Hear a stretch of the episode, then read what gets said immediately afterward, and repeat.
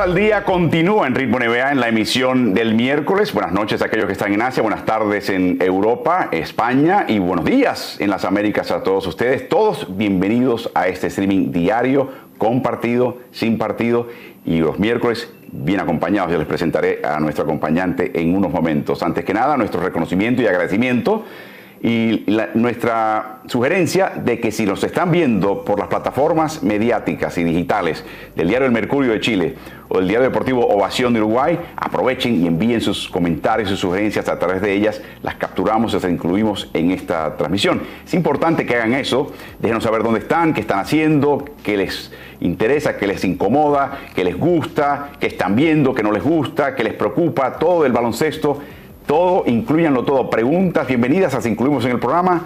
Memes, tremendo. Incluyanlos, envíenlos, nos encanta.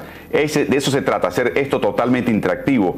Les recordamos también que aparte de las plataformas de Ovación y del Mercurio, estamos en las plataformas de Ritmo NBA. Estamos en el canal de Twitch, suscríbanse. Estamos en la cuenta de Instagram y también de, de Twitter. Debo mencionar que en cada descanso de cada partido, ya de estas finales de conferencia en adelante, incluyendo las finales, Tendremos un Instagram Live eh, durante el descanso, el medio tiempo, en la cuenta de Ritmo NBA. Así que sigan esa cuenta y ahí podrán eh, tener acceso a esta conversación que está muy interesante, muy rápida, muy vertiginosa.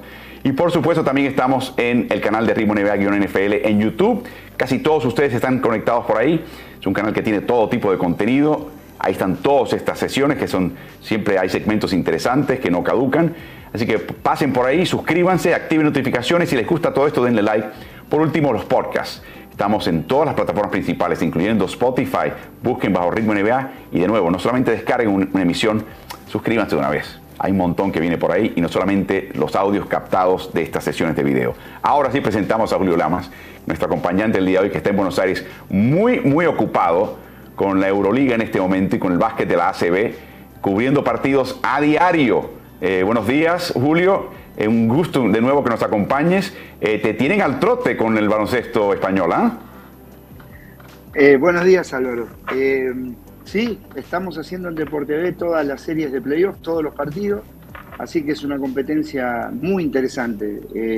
la Liga CB, una competencia muy internacional también y que muchas veces es plataforma de los jugadores para llegar a la NBA Así que, y, con los, y siguiendo a los jugadores argentinos allí. Así que, bueno, eh, muy eh, aprendiendo mucho eh, de, comunicar de otra manera, en vez de hablarle a los jugadores, hablarle al espectador y disfrutándolo un montón.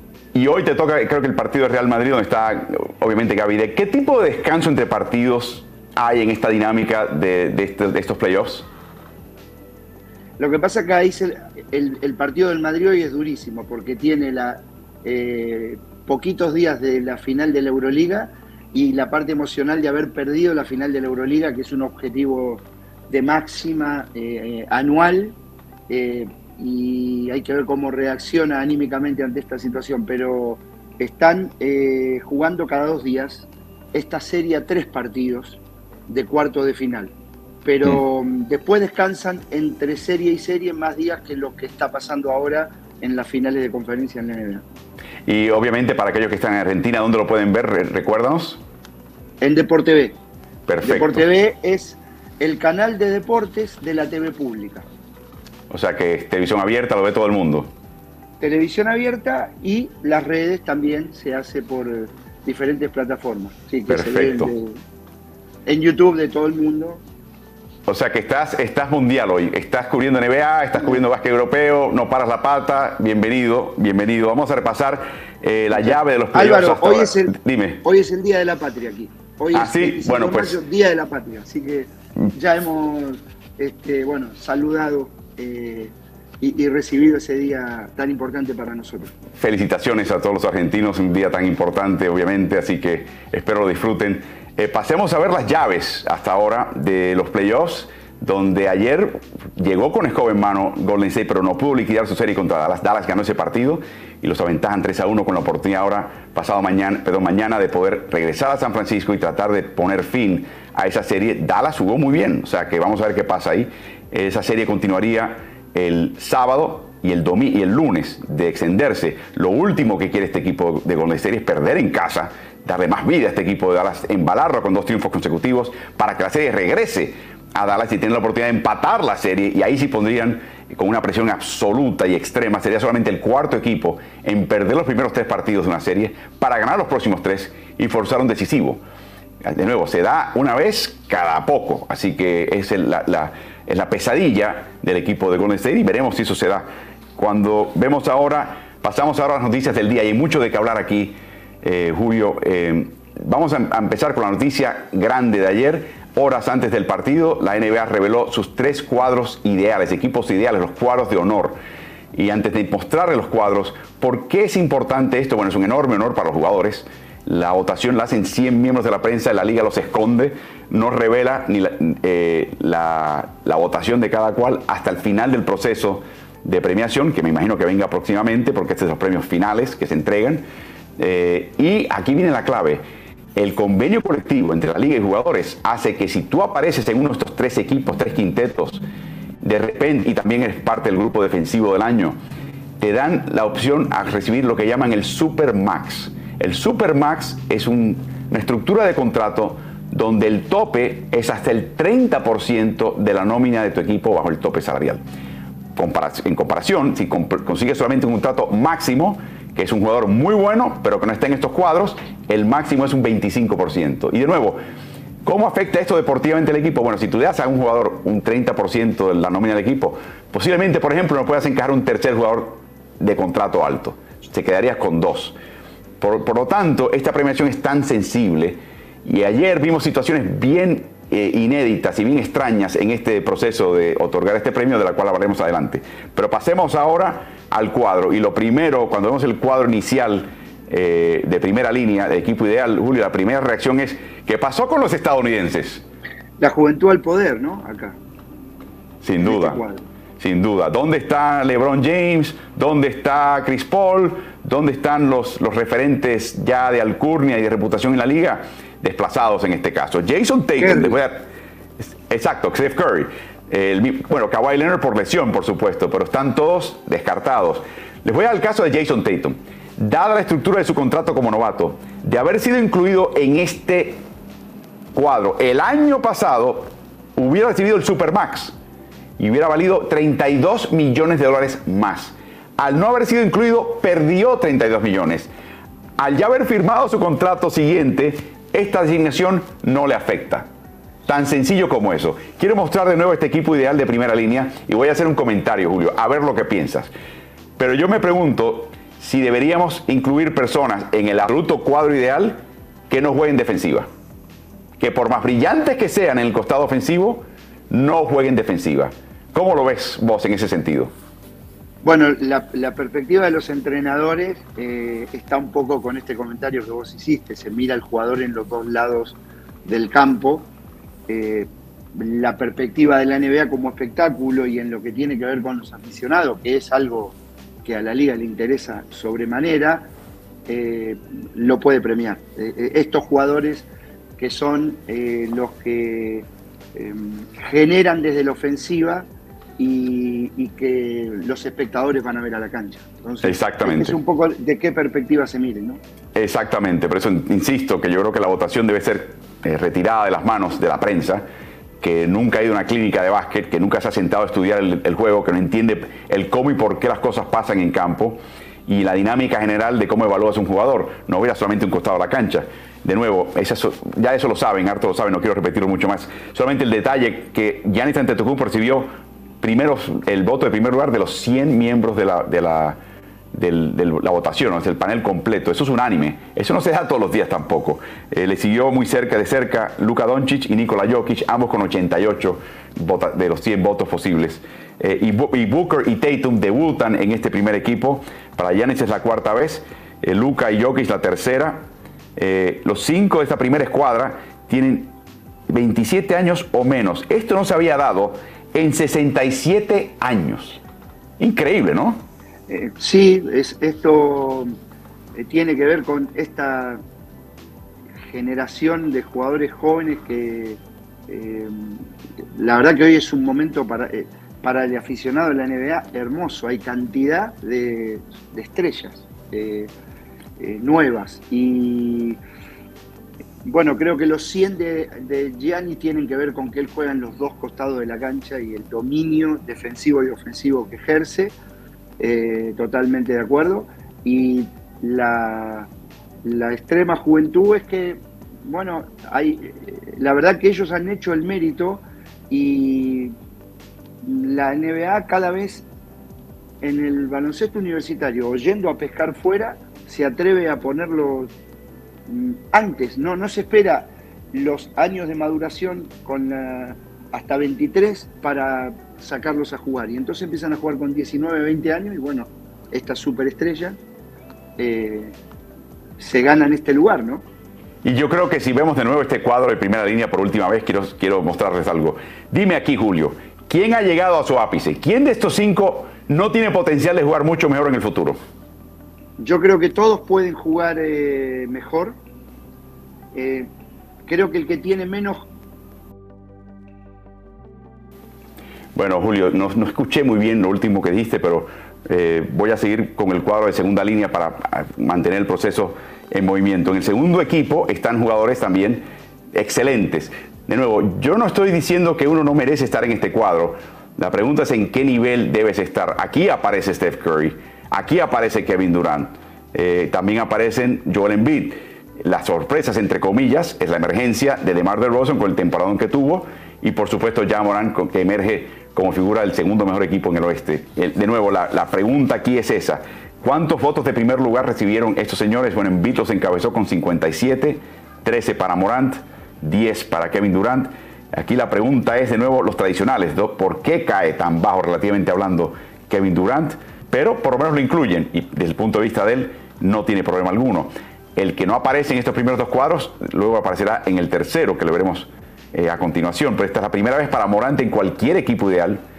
Y esto le vale a Morant el contrato Super Max. De hecho, no le vale, perdón. Tiene que repetir esta hazaña el año que viene para que le den el Super Max, dado el, año en, el, que está en su contrato.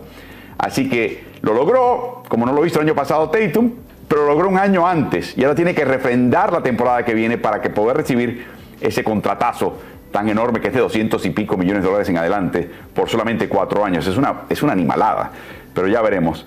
Eh, décima ocasión para Durant en estos cuadros de honor, eh, la octava para Curry, la tercera para DeRozan. Cuando observamos entonces el cuadro de tercera línea, ahí sí vemos interesantes nombres salpicados. Primero el de LeBron James, que perennemente estaba en la primera línea quizás como segunda línea como mucho. También ves ahí el veterano Chris Paul y luego ves a tres jugadores interesantes. Pascal Siakam, esa es bien interesante. Carl Anthony Towns, no tanto. Eh, Carl Anthony Towns ya se ha distinguido en su palmarés. Y por supuesto Trey Young. Es importante destacar que esta premiación cierra la noche en que cierra la temporada regular. Lo que pasa en los playoffs no afecta de ninguna manera lo que la confección de este cuadro. Así que es interesante e importante destacar eso. Y ahora, al ser incluido en este cuadro, Carl Anthony Towns es elegible al contrato Supermax por 211 millones de dólares y cuatro temporadas a partir de los últimos dos años restantes de su contrato. O sea, tiene que jugar para el contrato previo por dos años y luego entra en efecto este contrato Supermax. Para que tengan una idea, en la última temporada de Supermax, la temporada 2027-28 va a estar devengando 58.7 millones de dólares. Y eso quiere decir que por ejemplo, si está Anthony Edwards ganando un montón de plata también, no hay cabida para un tercer, una tercera figura bien pagada en ese equipo de Minnesota. Por eso es que esta votación es tan influyente en el futuro de la liga. LeBron está en el tercer equipo ideal, tiene ya 18 nominaciones, que es una marca histórica. Es el primer jugador en un equipo ideal que jugó en su decimanovena temporada o más en la historia. Para Chris Paul, la undécima ocasión, siendo el segundo jugador con la mayor cantidad entre jugadores activos, segunda vez para Towns y para Siakam, primera para Young. Y otros que recibieron votos, eh, Gobert, Adebayo, aquí la gran injusticia para mí en este grupo es Jimmy Butler, que se quedó fuera, Jalen Brown, Desmond Bain, Chris Middleton, Donovan Mitchell es otro que estoy seguro que quería estar en este cuadro y no está. Michael Bridges, Jerry Holiday, Kyrie Irving, en parte por sus ausencias, no, no pudo estar en el cuadro, de John T. Murray y Fred Van Vliet. Así que eh, este es el cuadro y el impacto que tiene todo esto. Pasemos ahora a otro tema importantísimo que está haciendo parte de la conversación que ustedes nos están trayendo a través de sus comentarios que vamos a empezar a incluir. en las transmisiones y parece que Julio eh, tiene un problema técnico, estamos tratando de resolver para que se retorne a nuestro streaming.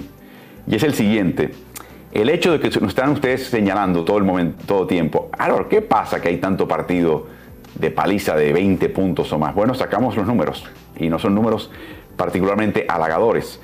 La cantidad abultada de palizas es ya patrón.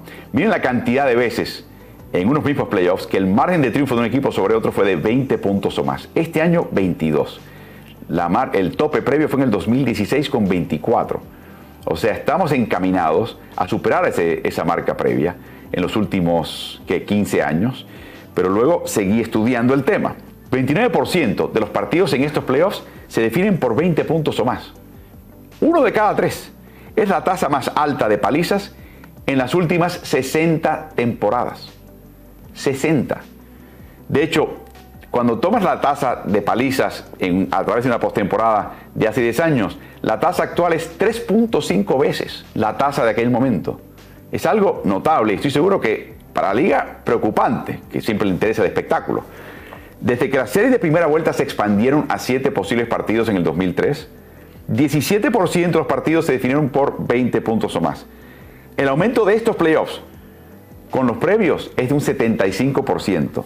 Es algo totalmente descomunal, tiene mucho que ver con eh, el hecho de las lesiones y particularmente el triple, que se está convirtiendo en alma definidora. Y esto tiene que preocupar a la liga. Yo no sé exactamente qué van a hacer, qué, qué pueden hacer, pero les ha puesto al grupo que estudia las estadísticas de la liga una asignación importante y es generar más paridad en los partidos de playoffs. No puede ser que uno llegue a un partido y llega el tercer cuarto y dice, bueno, esto se acabó. O estoy en la cancha y me voy a mi casa. No es exactamente lo que, lo quiere la NBA, que tiende a tener sus máximos ratings y momentos importantes de audiencia al final de los partidos, cuando se definen, si están reñidos. Si no están, tiene un problema la liga. Así que es interesante destacarlo y confirma lo que nos están diciendo ustedes. Así que queremos tocar ese tema también a colación. El próximo tema es algo que estamos siguiendo también empleos al día con repetidas, en repetidas ocasiones y con gran interés es ¿a dónde va Zach Bueno, en este momento, ¿a dónde está? Está en Los Ángeles. ¿Por qué? Porque se operó finalmente la rodilla. Cuando tienes ese tipo de lesión, tienes que esperar a veces un tiempo para que se termine de, reducir la inflamación y ahí te operan. Y lo hicieron en Los Ángeles ayer, una artroscopía en su rodilla izquierda, en el hospital Cedar Sinai, eh, el Curland Joe Institute en Los Ángeles, que es un lugar que se especializa en este tipo de operación y lesión. Eh, se espera que Levin tenga una recuperación total, es todo lo que dijo el equipo. Están un poquito escuetos y parcos en sus comunicaciones con Lavín. Y me pregunto si es que saben que no regresa. No sé. Estuvo lidiando con esto toda la temporada, se perdió 10 partidos en enero y febrero, se disminuyó también en los playoffs y desde marzo sabía que tenía que operarse sí o sí y aún así siguió jugando con esta lesión. Así que eh, Arturo Escarrillo dijo ya que esta lesión no va a impactar negociaciones algunas, pero no saben si lo van a poder retener porque él dice que él quiere mejorar su marca. No entiendo exactamente lo que quiere decir eso y hay rumores por ahí de que no está contento con la emergencia en el papel de Mar de Rosa, aunque eso puede ser un chisme de comadrona, nos vamos a enterar en su debido momento. Y por último, la noticia que llega ayer de la liga es una noticia muy grata para dos equipos en particular, Chicago Bulls, que va a París por tercera ocasión, y Detroit Pistons. Y recuerden, Detroit, eh, la palabra Detroit es el estrecho, es la palabra francesa, porque en esa parte del mundo, en el norte de Estados Unidos y el sur de Canadá, eh, originalmente fue poblada y descubierta por franceses. Detroit es el nombre de Detroit. Así que es como un regreso a las raíces de una parte que era francófona en, sus, inicios de, de invasión y colonización europea. El partido es de temporada regular, es la primera vez que es de temporada regular para Chicago, primera vez que Detroit viaja a París. Eh, va a ser en el Accor Arena eh, y va a ser todo un espectáculo. Y de nuevo es parte de este movimiento de la liga de colocar partidos que sean afines a los horarios topes europeos eh, y no tengan que obligar a los europeos a, trasnocharse para ver un partido de NBA. Va a ser el 19 de enero, que es, la fecha, es una fecha interesante porque estos tienen que ser colocados de forma estratégica, es antes del partido estrellas y son rivales de división. Así que promete ser un partido interesante entre ambos allá en París. Ojalá pudiesen ir ustedes y yo y los que estén en París ya compren boleto, deben estar a la venta próximamente. Pasemos ahora al partido de anoche, un partido anoche donde venía Golden State con la intención de liquidar la serie, donde obviamente Dallas tenía la espalda contra la pared, no quería ser barrido en su casa frente a eh, su afición, así que tenía toda la motivación del mundo, donde Dallas había aprendido un par de cositas en el partido previo, en el tercero de la serie, que quizás resultarían útil para este partido, pero también pasaron dos cosas fuera del entorno eh, deportivo que hay que señalar. Primero, una lluvia tremenda, una, una fila de una onda de lluvia masiva, eh, diluvial, que afectó el partido porque empezó a goterear en la cancha. Es la segunda ocasión este año que goterea. Eh, y eh, provocó una interrupción, sobre todo el comienzo de la segunda mitad, y dilató un poquito el, flujo del juego. Y la otra situación más importante, y más humana y más, más terrible, es la matanza de más de una decena de niños a manos de un chico de también jovencito, 18, 19 años de edad, que vino con toda la intención de asesinar gente, y sobre todo niños, que conmovió al país y conmovió al mundo, francamente, ¿por qué no? Y te, dabas cuenta que particularmente a Steve Kerr, cuyo padre murió a manos de un asesino armado cuando era el decano de la, eh, Universidad estadounidense en Beirut, en Líbano, donde nació Steve Kerr, él habla árabe, eh, ahí se nació y pasó años formativos allá. Este tema de, la, violencia a mano armada le afecta a él, le cala profundo. Y ayer en la conferencia de prensa no habló de nada de básquet, habló de este tema y la necesidad de pasar legislación en los Estados Unidos que obligue al que adquiere un arma a, ser eh, revisado, registrado por antecedentes criminales, antecedentes de temas mentales, de situaciones mentales, eh, y, tronó contra esa frustración de no tener esto, dio un manotazo en la mesa, se levantó y se fue. Y hablaban los jugadores de Golden State que el vestidor estaba totalmente trastocado, que estaba todo el mundo callado, preocupado, la mente en babia. Que si fue factor en este partido, bueno, eso le, quitaría méritos a lo que hizo Dallas. Pero de que sin duda afectó mentalmente al equipo de, Golden State, no les quepe duda. No les quepe duda comenzando con su coach. Así que vamos a ver ahora si podemos incluir a, Julio. Ahí está, ahí está. Qué lindo, qué lindo Julio. A ver, vamos a, ir al grano este partido de Dallas y Golden State, Julio para aprovechar antes de que llegue la próxima interrupción de, de Wi-Fi.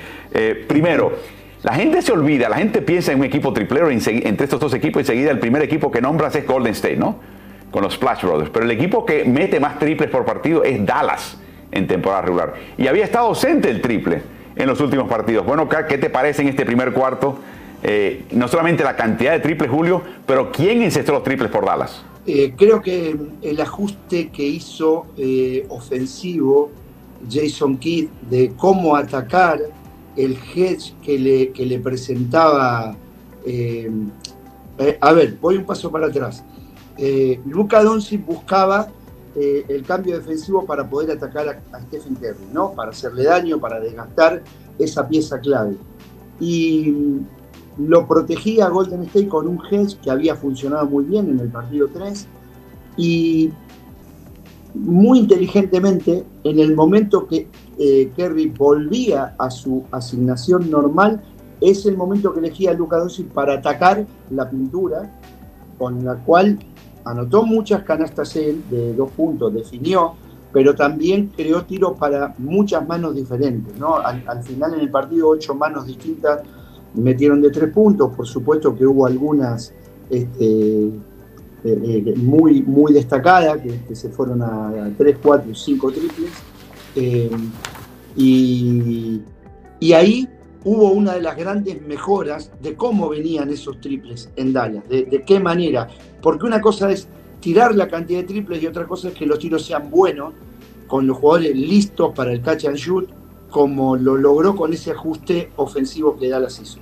Es importante destacar para aquellos que no conocen la terminología, el hedge es cuando en un pick and roll y tú estás tratando de marcar y defender, eh, típicamente, sobre todo el jugador peligroso con el balón, los dos jugadores defensivos le cierran filas, se le enciman, le, tratan verdaderamente de que él se deshaga el balón o no pueda penetrar. En este caso se presentan, es un poquito menos eh, asfixiante y presionante se queda típicamente el grande, y en este caso el pequeño que está tratando de explotar eh, Curry, se mantiene un segundo ahí, se presenta y luego retrocede a buscar su marca original. Y en esa falta de convicción inicial y en ese retroceso y búsqueda, ahí entraba y se metía en la llave lo hacía Luca, en un momento lo hizo también Dinwiddie, lo hizo Jalen Bronson. O sea, si me lo vas a hacer, si esa es tu actitud, voy a aprovecharla. Y fue un factor importante. El otro tema que yo vi en este partido también que le permitió a Dallas anotar, y lo, estábamos intercambiando Julio y yo en, los, textos anoche, te, hablaba de que la ofensiva de Dallas típicamente es estática es lo que llaman los cinco fuera, cinco jugadores colocados en un lugar estático, por cuestión de que si penetra Bronson o penetra Luca, casi literalmente en el caso de Luca, sin mirar, así, tirando el pase por la espalda, él sabe exactamente dónde está el compañero. O sea que le da mucho valor a que cada cual esté en su sitio y no se muevan. El no moverse está ayudando a Golden State. Su actitud es que nunca nos meta 50 puntos, voy a mantenerme en el perímetro y, y tratar de evitar esos triples y me mantengo marcando afuera al jugador de Dallas.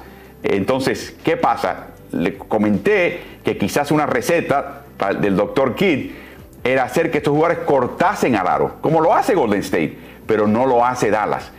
Hoy, eh, perdón, anoche hicieron algo distinto que fue el equivalente, Julio, y lo estábamos comentando, es la finta de tiro, es presentar el balón como si vas a tirar el defensor de, Golden State te pasa por al lado, tratando, salta y te pasa por al lado pensando que vas a tirar, y ahí de repente tienes toda la cancha abierta para penetrar, y lo utilizó Dallas, y lo, hizo, lo utilizó con grandes resultados Dallas en este partido. El catch and drive, ¿no? Recibir el balón. Eh, ellos juegan con el spacing 5 abierto mucho tiempo, más de la mitad del tiempo juegan en, ese, en esa situación, y es algo en lo que vienen eh, desarrollando el sistema de que, ¿no? del drive and kick que hace Luca Doncic, que penetra y toca a los tiradores. Eh, seguramente en el futuro, en la construcción de este equipo que está en un desarrollo, van a meter cortes por línea final ante esas situaciones, van a meter cosas que son comportamientos automáticos que los equipos tienen eh, y que se produce por el hábito, ¿no? que el jugador le reacciona y lo tiene muy instalado. Ayer, em, en esos pequeños ajustes que se puede hacer en partido a partido, cada serie, Jason Kidd acertó en todos, en los defensivos y en los ofensivos. Fue muy notable en el ofensivo con de qué manera atacaron el hedge que antes explicamos, elegido el momento perfectamente, que era cuando se regresaba con el suyo eh, Stephen Curry. y todavía no había podido acomodar sus pies el, responsable de Doncic a cerrarle el camino y ese era el momento que, elegía para, pisar pintura y a partir de ahí sucedía todo. Y después, cuando los triples entran, cuando los tiros entran tan así, arregla todo, también hace que toda la, la táctica por lo menos sea de un lugar emocional eh, y, de gran confianza, ¿no? Con todos los triples que metió en el primer tiempo, donde construyó la ventaja con la que después tanto controló el juego, lo hizo jugar en una situación emocional distinta a Dallas, que Lucas Doncic todavía con la juventud que tiene, que todavía no está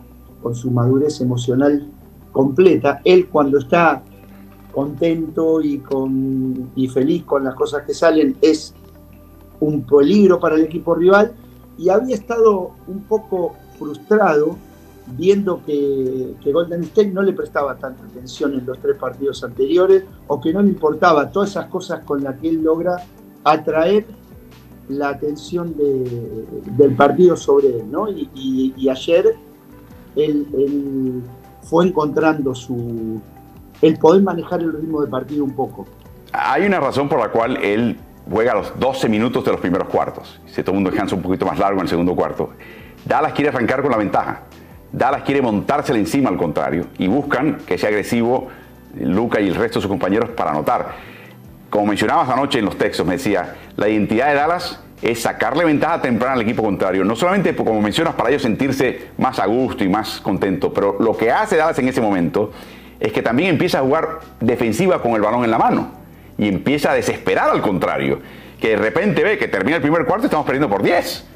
Entonces empiezan a apresurarse, empiezan a forzar, empiezan a hacer cosas que están un poquito fuera de, su, de lo que tiene que hacer al principio de un partido y ya las tiene ese efecto en los contrarios. Y por eso vimos este partido de esa manera. Este es el partido más dalasiano quizás que hemos visto en toda la serie, aparte que es su única victoria. Pero es donde han podido imponer su manera de jugar y su dinámica de juego en ambos costados de la cancha. Antes de pasar a elementos de Golden State que tenemos que tocar sí o sí, te iba a preguntar, hablamos de los ajustes ofensivos de Dallas, ¿qué ajustes hicieron al costado defensivo? Eh, ¿Qué cosa viste distinta a lo que han hecho? ¿Qué hicieron mejor si plantearon lo mismo? ¿Cómo viste ese costado defensivo de Dallas esta vez?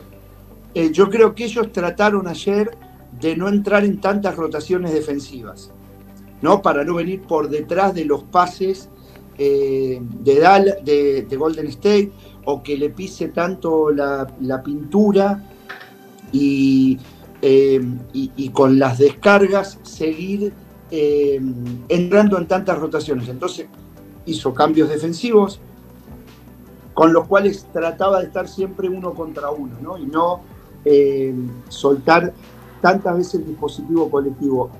Eh, Kerry encontró canastas, pero no los demás. La verdad que tuvieron un primer cuarto, tanto Clayton, un primer tiempo, tanto Clay Thompson como Poole como Wiggins, muy por debajo de lo que venían teniendo. Sí, yo creo que la, penetración no fue tan fácil. Eh, la, la, zona que planteaba Dallas cerraron al frente, los dos de al frente decían, bueno, por aquí no vas a entrar, por el costado quizás, por acá, por el medio. No, hoy no. Y eso cambio, factor... Cambio directo entre dos, no entrar en tantas rotaciones y no le sucedió lo que en partidos anteriores de penetrar más penetrar, o sea, más de una penetración en la misma ofensiva que traía muchas eh, eh, tiros buenos, tiros cómodos de diferentes jugadores. Creo que le quitó eso, asumiendo que Kerry, bueno, iba a poder eh, hacer daño. Me parecieron muy buenos los ajustes del entrenador Jason Kidd para el partido 4, muy bueno. Lo menciono todo esto, empezamos con Dallas, porque lo que está, lo que acabamos de ver, se lo va a llevar a San Francisco ahora para el, para el, el quinto partido de la serie. O sea, no es porque estuvieron en casa y metieron los triples, aunque estoy seguro que eso fue un factor en este partido pero yo creo que es algo, los ajustes que han hecho lo van a hacer. Claro, por ejemplo, Golden State sabe ahora y está prevenido que para el próximo partido, cuidado con las fintas del triple. Que eso nos, mató en el partido previo. Así que tenga un poquito más de cuidado al, cerrar al tirador, de no lanzarse eh, francamente y totalmente, porque les va a hacer una finta, los va a dejar atrás y va a ser un 5 contra 4. Así que yo creo que va a haber ajustes acá, pero creo que son cosas que se han dado en este partido que, las, que son transferibles al resto de la serie si es capaz Dallas de seguir ejecutando ese nivel. Pero quería pasar al equipo de Golden State. Varias cosas eh, nos chocaron a todos, hasta nos estaban comentando los que nos siguen por Ritmo NBA, la cantidad de minutos asignados a la juventud de Golden State en cancha. Jonathan Kuminga, 21, 21 minutos y medio, y cuando estuvo en cancha, un más 9. Moses Moody, casi 23 minutos, cuando estuvo en cancha, un más 4. Y por supuesto Jordan Poole, que tuvo un mal partido, casi 29 minutos, un más 7 en cancha. Eh, no tiró mal de campo, pero cometió muchas faltas personales. Terminó, de hecho, con 6 faltas personales y estuvo un poquito falto de ritmo, forzando algunos tiros también. ¿Qué te pareció el abrir esta rotación para colocar la juventud? Por ejemplo, Toscano Anderson apenas jugó 6 segundos al final. Eh, abrieron y le dieron minutos a la juventud. ¿Qué te pareció esa decisión de Steve Kerr? Me pareció lógica porque creo que él alargó la rotación para también que descansen los jugadores principales, sabiendo que le falta un partido, el más importante, porque al final el más difícil es siempre el que define, el que remata, y, que necesitaba también descargar de minutos a, sus jugadores más eh, veteranos y, principales. Entonces me parece que esa fue la, decisión. Después también sucede que en el último cuarto hace este, eh, la rotación, los trae al partido de vuelta después de haber estado 30 puntos atrás, pero ahí creo que también hubo una situación combinada de que se le hizo un poco largo en la concentración a Dallas cuando sabía que el partido lo había ganado ya hacía unos cuantos minutos. Entonces, eh, me parece que fue un poco mérito de Golden State, pero también una lógica situación eh, mental que vivió Dallas. Estaba haciendo un Instagram Live por la cuenta de Ritmo Moneda de Instagram, Julio, y todo el mundo me preguntaba, bueno, eh, perdió Golden State la primera mitad por 15 puntos. Ahora viene lo mejor de Golden State, el tercer cuarto. Bueno, ¿qué les parece si de repente Dallas sale con un 10 a 2 que esencialmente sentenció el partido? O sea, fue todo lo contrario a, la reputación que tiene Golden State. El equipo que salió con las pilas puestas fue Dallas. Eh, sí, todos esperábamos eso, o más que esperar, Golden State nos tenía habituado a que en el tercer cuarto eh, era, bueno, esta vez enfrente Dallas no lo permitió. Están estos son las finales de conferencia. Dallas, como ya describimos de un montón de maneras distintas, es un equipo que si bien no llegó a su techo, es un equipo fuerte, capaz, eh, con juventud, con recursos, con un gran entrenador y que ahí tuvo una respuesta. O sea, también cuando un equipo está preparado mentalmente para una situación, Dallas también sabía esto, Dallas también salió eh, súper enfocado en que esta vez en el tercer cuarto eh, Golden State no arranque bien. Y ya la ventaja que tenía, más el arranque otra vez con los triples, terminó de sentenciar el partido para mí. Para mí el partido eh, lo gana, lo remata en el tercer cuarto, Dallas. En el inicio del tercer cuarto. Ahora, vimos algo, Julio, ayer que no se ve todos los días. Una paliza.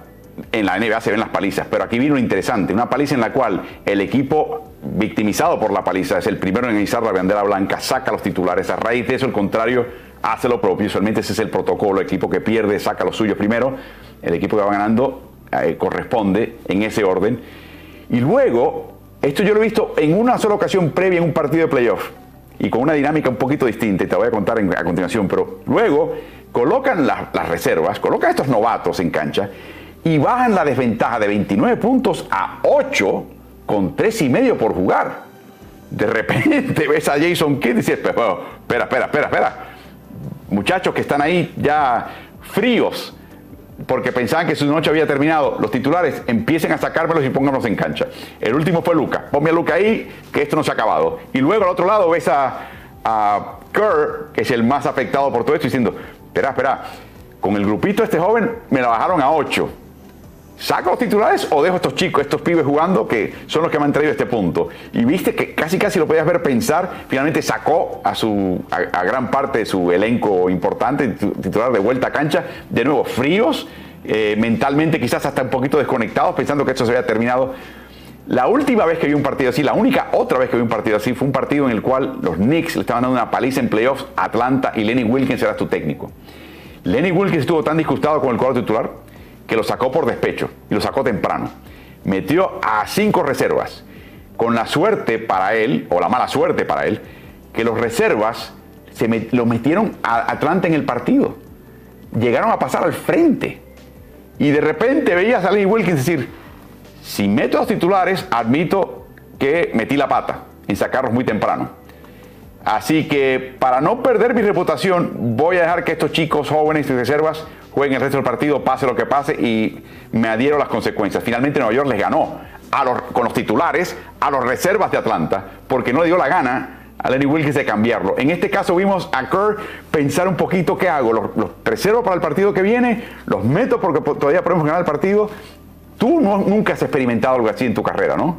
Eh, es una, una, cosa muy de la NBA.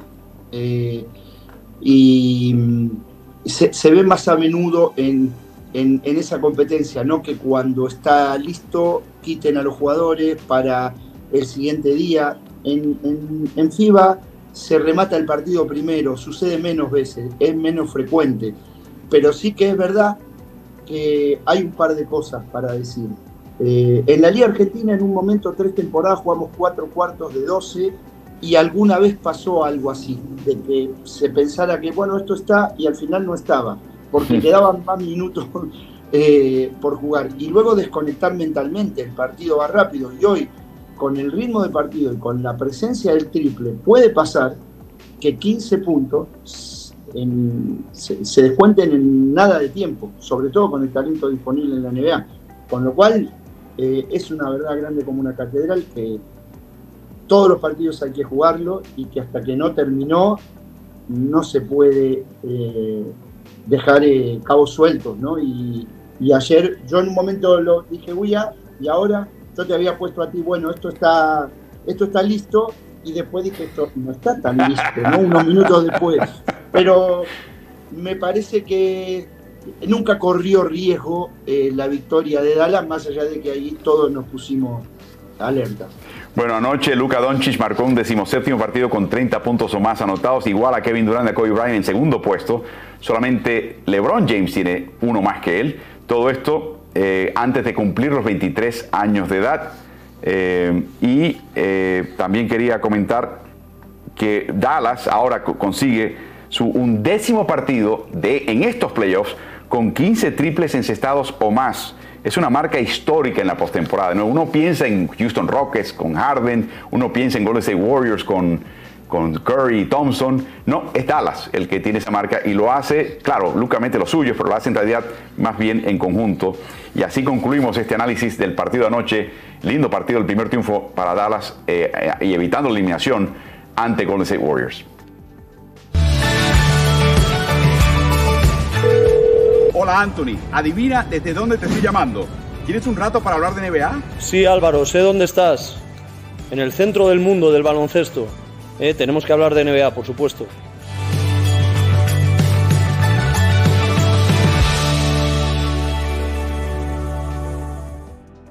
Mismo horario, mismos canales, Anthony y Daimiel eh, se nos unen, le llamamos esa sección transatlántico, se está en Madrid, yo estoy en las Américas y siempre hemos por años hablado de que es absurdo que la cobertura del baloncesto y la NBA de España no llegue a este lado del charco y viceversa. Así que estamos tratando de construir un pequeño puente para que ahí pase todo el mundo y se conozca todo el mundo que somos todos amantes del básquet. Y Julio, tú dirigiste Real Madrid, tú, tienes lazos con el básquet español, sabes exactamente lo que te digo. Hay una separación, obviamente física y geográfica por el océano Atlántico, pero más bien cultural, que es absurda. Para mí es absurda y por eso la razón de ser de este, este segmento llamado transatlántico. Pasemos ahora al choque de esta noche, Miami Heat, Golden State Warriors. ¡Wow! ¡Qué serie esta! ¿eh? ¡Qué serie más interesante! El problema para Miami es que han ganado sus partidos por, a raíz de un cuarto totalmente dominante dentro del partido de la victoria. La serie está empatada, vamos al partido bisagra. El que gana este quinto partido de serie empatada a dos por bando, gana el 82% de las series. Miami está en casa. Miami le dio descanso a Tyler Hero en el partido previo con una, un tironeo en la ingle, en el aductor y mi pregunta es, que no, hay respuesta, Julio, te la digo retóricamente, es ¿quién juega hoy? Sabemos que Marcus Smart y Rob Williams están debatibles. Pensamos que van a jugar. Vimos con el partido previo a Rob Williams le limitaron los minutos. Asumo que vendrá lo mismo. El problema de Rob Williams es el partido siguiente del que juega. Y es cuando se va a resentir más la rodilla. O sea que podría ser un partido este esta noche donde juegue menos o se resienta de nuevo y tenga que salir y se ausente para el sexto partido. Ese es el tema cuando operas a alguien la rodilla y lo pones al ruedo en un par de semanas después de hacerlo. ¿Y qué tal el equipo de Miami? Miami es un hospital. Tiene, a ver, uno, dos, tres, cuatro, cinco titulares, incluyes a Vincent y a Lowry como cotitulares en la posición de armador. Debatibles, con lesiones serias. Todos van a jugar. La pregunta es cuánto van a dar. Y esa es mi pregunta, comenzando para, vos, eh, Julio. ¿Qué esperas de Miami? Va a estar en casa, tiene ese empujón anímico pero ¿qué esperas de Miami sabiendo que tiene esta lista larga de lesiones? Eh, la serie está rara porque eh, los equipos ganan de manera contundente cada partido. La serie es muy pareja, pero en los partidos ninguno lo ha sido. Eh, este partido es un partido en el que para mí los dos, tanto Miami como Boston, van a forzar. El 82% que tú mencionaste de que el gane el quinto partido no, no se puede conceder. Aquí el punto que se va a jugar hoy vale más que el estado de algún jugador, digamos. Eh, es un poco duro decirlo así, pero es, es un día que hay que correr el riesgo. Entonces, eso es lo que yo espero de Miami. En, a Jimmy Butler, de cierta manera, lo han cuidado en el partido anterior. Eh, llama la atención la irregularidad de Bama de Bayo. Creo que hoy van a intentar que, la propuesta y, él mismo intentar acompañar a Jimmy Butler de la manera que lo hizo en solo un partido, va a intentar volver a hacerlo. Y bueno, los jugadores de rol han decidido partidos en, esta, en esta serie, así que yo pienso que hoy van a intentar tener eh, todas las piezas del rompecabezas dispuestas. De nuevo, hay factores que podemos anticipar que podrían afectar este partido. El, silbato de los árbitros, cuán fino o no lo, puede ser, qué tipo de contacto permiten o no permiten. Eh, yo creo que ese siempre es un factor en esta serie, con ciertos jugadores y sobre, todo el tenor de la serie. Eh, para Miami, obviamente, es la capacidad de cortar balones y contragolpear. La ofensiva de media cancha de Miami, porque vemos en parte a, Kyle Lowry disminuido por su lesión, es la peor hasta ahora que hay entre los cuatro equipos supervivientes. Y peor, pero por muchos, es importantemente peor. O sea que Miami depende de esos cortes de balón y contragolpe o transición y ofensiva temprana. Y no han sido capaces de generarla en ciertos partidos y le ha costado, Julio. Así que yo anticipo ver a Miami jugar pasillos de pase, eh, presionar. Si, el balón va a la línea lateral, viene la emboscada directamente, van a tratar de presionar, van a tratar de forzar balones, forzar errores. Y yo creo que va a estar Boston, tiene que ser muy fino Boston hoy con el balón, porque esos balones son tocados en la línea tiro libre en dirección a la canasta de Miami. Y tocan ese balón y son dos puntos, pero automáticos. Y es lo que quiere evitar Boston. Sí, Miami ha estado en, los playoffs a la baja en el porcentaje de tiro de tres puntos y Boston es el equipo que, que menos eh, porcentaje concede en esa situación. Eso eh, pone, los dos equipos son muy, buenos defensivamente, excelentes, son los dos muy fuertes y todas esas cosas van a estar cubiertas. Pero Miami ha ganado con su solidez colectiva y, con poco, eh, eh, con una anotación por debajo de lo esperable y con poco acierto del tiro de tres puntos. Así que espero lo mismo que tú. Eh, pero bueno, los playoffs tienen esa, esa situación de sorprenderte, ¿no? De que todo lo que esperamos puede cambiar rápidamente, como pasó ayer en la serie, en la otra serie, en el tercer cuarto de Golden State. Aquí también puede pasar que, que Miami encuentre que fluya más el juego ofensivo y que encuentre un mayor acierto en el tiro de tres puntos. Me parece que van a ser clave los tiros de tres puntos en el partido de esta noche. Sin duda, y cuando Miami se, se plante en su zona, esa zona no puede tener gotereos, no puede tener filtración alguna, no puede haber penetración en el perímetro. Es lo que le resolvió el problema en su segundo triunfo en esta serie. Tienen que volver a ese tipo de ejecutoria donde no hay penetración de penetración quizás avisada, en el sentido de que colocas una de marca y vas por el costado y ya hay tiempo para que alguien rote. No puede haber penetración fácil en este partido si Miami quiere avanzar. Y por otro lado, yo pienso que los internos de Boston no son los que van a anotar los triples, generalmente no son los que van de vez en cuando Williams y Horford lo pueden estar, pero yo creo que tienen que tener una labor extraordinaria en este partido. Yo creo que tienen que ser los que van a sacar de cancha de Bayo, y Adebayo estoy comparto con tu opinión, viene hoy por sus fueros, viene hoy con ganas de tener el partido que tuvo hace dos partidos, no el partido previo. Eh, tiene mucho que demostrar en ese sentido. Quizás eso en su contra si soy Boston.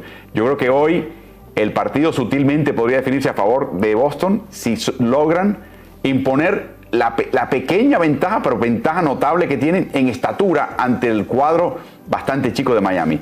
Lo único que me pregunto es el factor Duncan Robinson que hasta ahora ha sido nulo, absolutamente descartado de la rotación. Le pagan 18 millones de dólares al año para que se siente en el banquillo y básicamente no se levante. Bueno, lo levantaron en el último partido que fue totalmente unilateral a favor de Boston. Falló los primeros cuatro intentos de triple para luego encestar cuatro de sus últimos cinco y dos de ellos contra defensiva de playoff que le planteó Boston. Me pregunto si de repente Robinson puede ser contribuyente a esos triples que mencionas por Miami. Va a estar en casa viene de un buen partido, los compañeros lo notaron, obviamente Boston también lo notó, eh, va a estar al pendiente de eso, pero me pregunto si por fin tenemos una, aparición de Duncan Robinson en esta serie, Julio. Yo también, me pregunto si en, esa recuperar la confianza propia también es la del entrenador y va a tener más participación. También eh, eh, debería volver hoy Giro, con lo cual ahí habría dos opciones de la búsqueda de ese triple. Quiero decir una cosa de cómo Boston atacó la zona. Boston tiene, hay una historia contra la zona 2-3 de Miami de otras series de playoffs, de batallas anteriores. Eh, en el partido anterior lo hizo excelente con dos situaciones. Tatum viniendo a la espalda de la primera línea, más o menos el tiro libre por ahí, y directamente resolviéndolo él con tiro o una, un pase. Y lo hizo muy bien All Horford. All Horford, esa situación, hay un par de acciones que creo que todos los espectadores tienen en la cabeza de una penetración de Horford y tirarle el balón arriba a William para que lo defina. Así es como eh, se traía la atención de eh, el lado fuerte de la zona y en la espalda encontraba el hombre grande para una canasta fácil o a veces un tiro bueno hizo entre asistencia y pases útiles para atacar la zona varias cosas buenas, eh, Con lo cual, eh, bueno, ¿Habrá ya resuelto este tema de la zona 2-3 que, a Boston se le ha atragantado más de una vez? Eso es pregunta que tengo para el partido de esta noche. Excelente. Y la observación de Tatum es importante porque está fungiendo un poquito el papel, una versión, ¿no? Eh, de, de Nikola Jokic, donde se coloca en el, lo que llaman el codo, el extremo de la línea del tiro libre, o en el clavo, que es la parte más o menos central, detrás de los dos que están en la zona 2-3, o sea, entre el 2 y el 3, y se convierte en una torre de control. Si está el tiro ahí, lo lanza, es muy bueno. Eh, si tiene espacio y se puede acercar, lo intenta. Si no pasa, la, mejoría de Tatum es que anticipa las tres cosas, no se está programando a una cosa. Es que realmente está haciendo una lectura instantánea y está tomando la decisión temprano o relativamente temprano en el proceso. Creo que puede inclusive mejorar en ese sentido, pero ha dado un paso al frente en ese sentido Tatum y eso es peligroso para cualquier rival de Miami, de perdón, de Boston.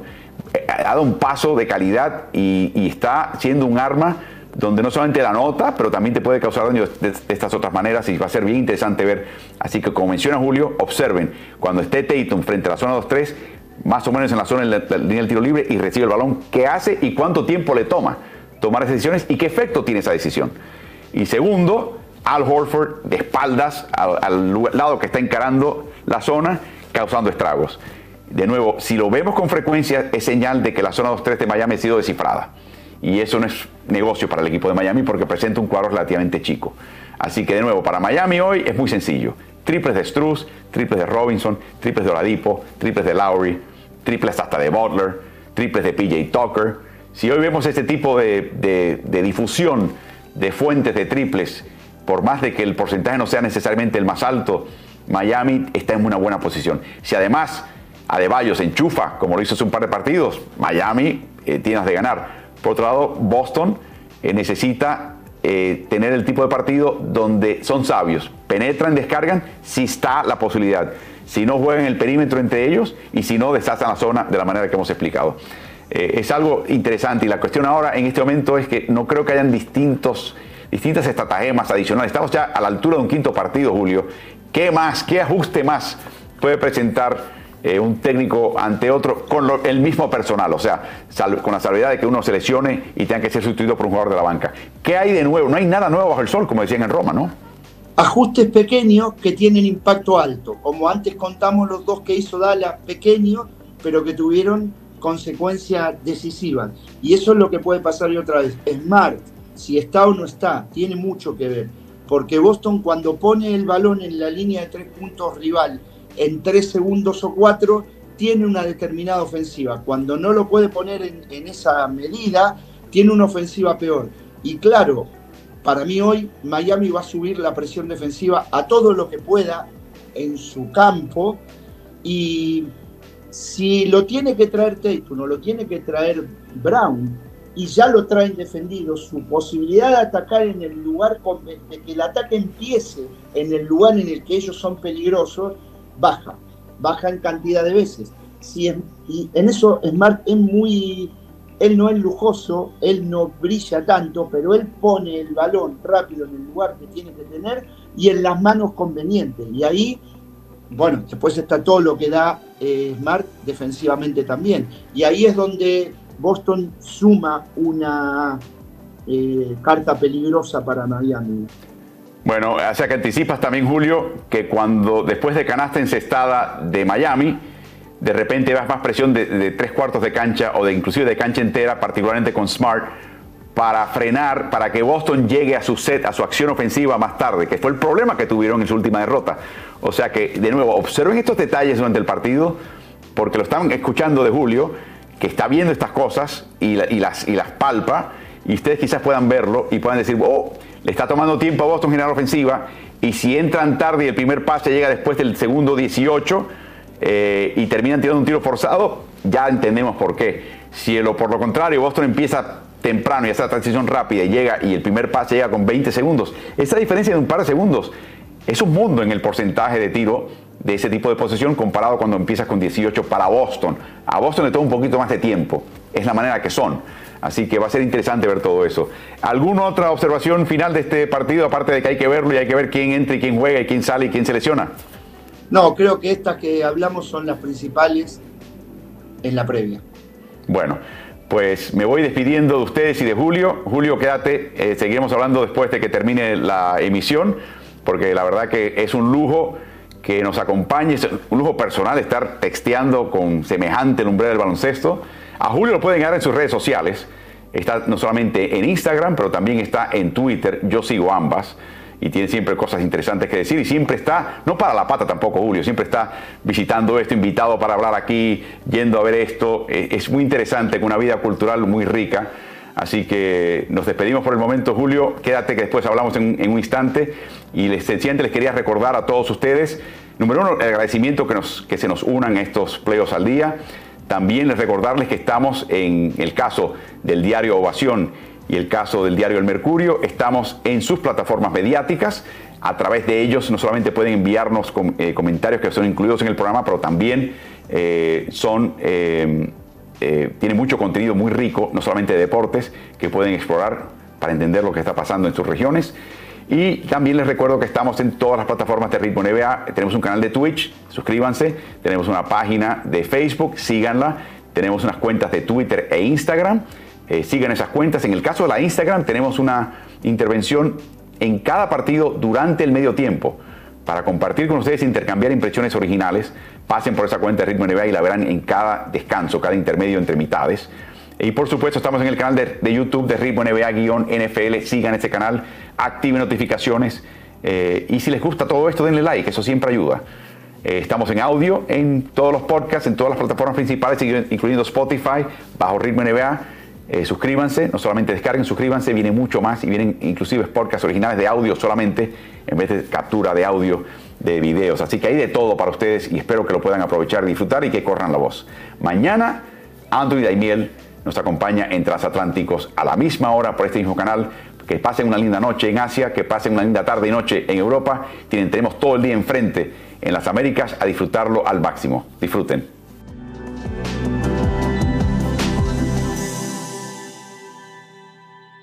¿Y tú? ¿Estás en ritmo?